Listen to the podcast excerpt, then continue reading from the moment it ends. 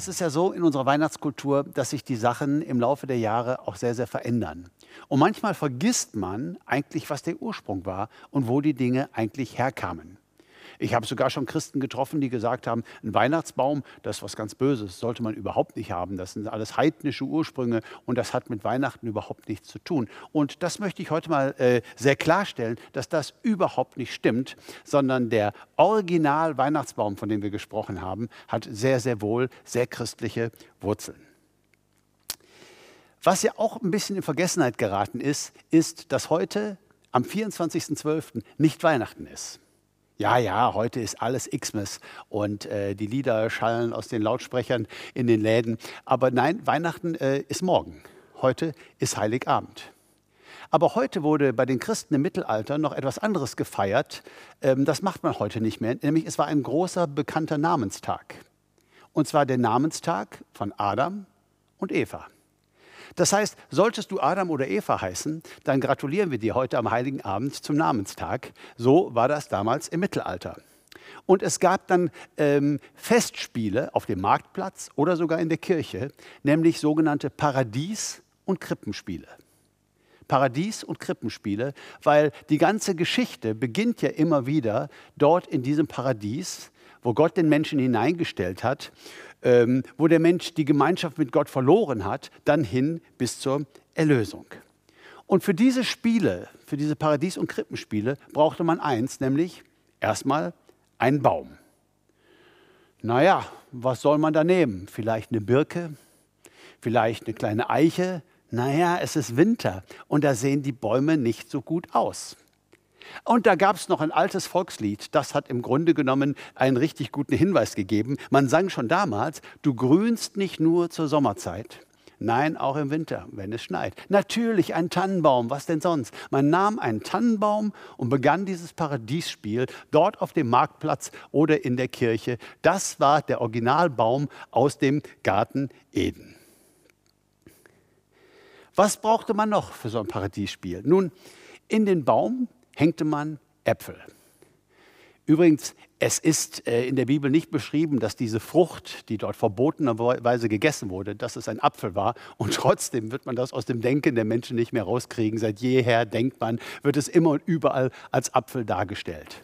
Also hängte man einen Apfel oder hängte man Äpfel in diesem Baum, nämlich diese Früchte, von denen Gott gesagt hatte, dass der Mensch sie nicht essen sollte. Und wir kennen die Geschichte, die Schlange kam, der Teufel kam und er verführt die Menschen, der Mensch wird ungehorsam und äh, etwas ganz, ganz Schlimmes passiert, der Mensch lehnt sich auf gegen Gott und er fliegt raus aus dem Paradies. Er verliert diese wunderbare Gemeinschaft mit Gott. Dafür steht der Apfel, der im Baum hängt. Heute in diesem Heiligabend-Gottesdienst haben wir hier angekündigt, dass wir uns alle miteinander eine Tüte gönnen wollen eine Weihnachtstüte. Und äh, wenn ihr mögt, dann könnt ihr eure Tüte jetzt mal aufmachen und könnt den Apfel rausnehmen und ihn an den Baum hängen, an unseren Original-Weihnachtsbaum. Der steht für nicht etwas sehr Schönes. Er steht für die Sünde. Er steht für die Rebellion gegen Gott aber er gehört zur Geschichte dazu und die wird ja auch noch einen besseren Ausgang finden. Also nehmt gerne diesen Apfel und hängt ihn gerne in euren Baum oder beißt rein, äh, wenn ihr möchtet. Heute ist es erlaubt. Es gab nur eine Hoffnung damals im Garten Eden. Es sollte nicht so hoffnungslos bleiben. Und Gott sagte dann auch, ähm, etwas zu der Schlange, also zu dem Teufel, und, und, und kündigte etwas an, was für uns als Menschen ganz, ganz wichtig ist. Er sagt in 1. Mose 3, Vers 15, und ich will Feindschaft setzen zwischen dir und der Frau, zwischen deinem Samen und ihrem Samen. Er wird dir den Kopf zertreten und du wirst ihn in die Ferse stechen. Eine seltsame Begrifflichkeit. Der Same der Frau wird den Teufel besiegen. Das spricht von Erlösung. Und ähm, wenn wir an Weihnachten denken, dann denken wir an eine jungfräuliche Geburt. Dann denken wir daran, dass Gott Mensch wird und dass eine junge Frau, eine Jungfrau namens Maria, äh, Christus empfängt und dass Christus in die Welt kommt. Und er ist der Erlöser, er ist der, der der Schlange den Kopf zertreten wird. Und deshalb wird diesem Apfel im Baum nun etwas entgegengesetzt. Der Apfel steht für die Sünde. Und wenn ihr nochmal in eure Tüte hineingucken wollt, wir haben euch ein Paket Kekse gegeben. Denn das ist etwas anderes, was äh, als Schmuck im Original Weihnachtsbaum ist. Nun, ganz original waren Hostien. Hostien, das waren diese kleinen Brote, mit denen in der Kirche Abendmahl gefeiert wurde. Aber die Leute, die ihren Weihnachtsbaum zu Hause hatten oder so, die kamen dann natürlich nicht dran. Und so nahm man sehr bald Kekse. Ja, und Äpfel sind übrigens auch sehr schwer. Anstelle von Äpfel kamen rote Kugeln, anstelle von Hostien kamen Kekse. Das ist der Original-Weihnachtsbaum. So, nehmt euch einen Keks, ihr müsst ihn nicht in den Weihnachtsbaum hängen. Ihr dürft jetzt mal das machen, was in jedem Heiligabend Gottesdienst undenkbar wäre. Ihr könnt eine Tüte Kekse öffnen und könnt sie rumreichen und könnt sie während der Predigt genießen. Und heute ist das völlig in Ordnung.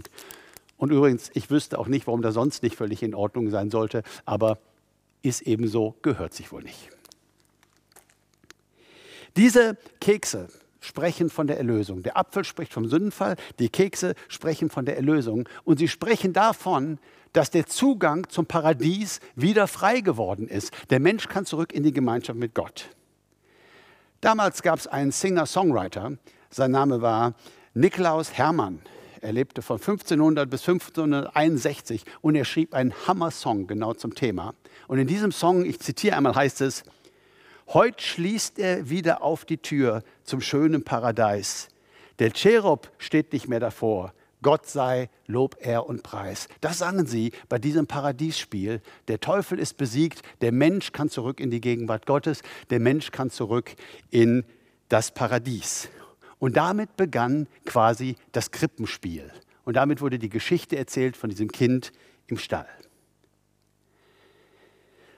So haben wir einen Tannenbaum, wir haben die Äpfel für den Sündenfall, wir haben die Hostien für die Erlösung.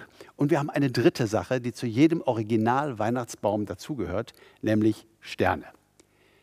Habt ihr auch in eurer Tüte, nehmt ihr raus, bitte nicht essen, ich glaube, der schmeckt nicht, den könnt ihr wirklich in den Weihnachtsbaum hängen. Und ein großer ist ja immer oben im Weihnachtsbaum. Und das soll uns auch an etwas erinnern und damals schon, nämlich die Weisen. Die Weisen aus dem Morgenland, die kamen und sie suchten diesen neugeborenen König, diesen Retter, diesen Messias der Welt. So viele fromme Leute in Jerusalem haben verpasst, was da passiert ist in diesem Stall in Bethlehem. Aber irgendwelche Heiden, irgendwelche Fremdlinge von weit weg, die waren da. Warum? Weil sie gesucht haben. Und später würde dieses Baby Jesus als Erwachsener, als Prediger sagen, wer sucht, der findet. Gott lässt sich suchen und Gott lässt sich finden. Gott offenbart sich, aber er drängt sich uns nicht auf. Wir dürfen uns auf die Suche machen und der Stern erinnert uns daran, Gott lässt sich von uns finden. Und dann gibt es noch eine Sache, die wir ähm, uns anschauen wollen, nämlich unter jedem Weihnachtsbaum, und ich glaube, das kommt nicht aus dem Mittelalter, sondern das ist schon etwas Neueres, aber es liegen doch immer noch Geschenke unterm Weihnachtsbaum. Und es gibt eine Menge Leute, die würden behaupten, darum geht es eigentlich Heiligabend und darum geht es eigentlich am Weihnachten.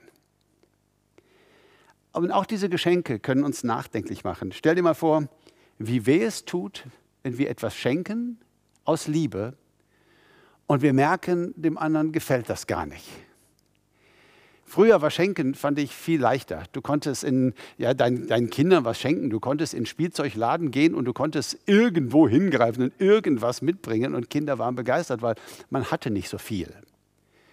Heute wissen die Kinder schon ziemlich genau, was sie wollen. Und wir haben eine, wir haben eine Liste vorliegen, ganz genau mit Bestellungen und was man sich wünschen würde äh, am Heiligabend. Und jetzt stell dir vor, einen Menschen, den du besonders liebst, du hast dir Mühe gegeben, hast vielleicht sogar selber etwas gebaut, du hast dir vielleicht richtig was überlegt und du merkst, es gefällt ihm überhaupt nicht. Ich meine, wie enttäuschend ist das?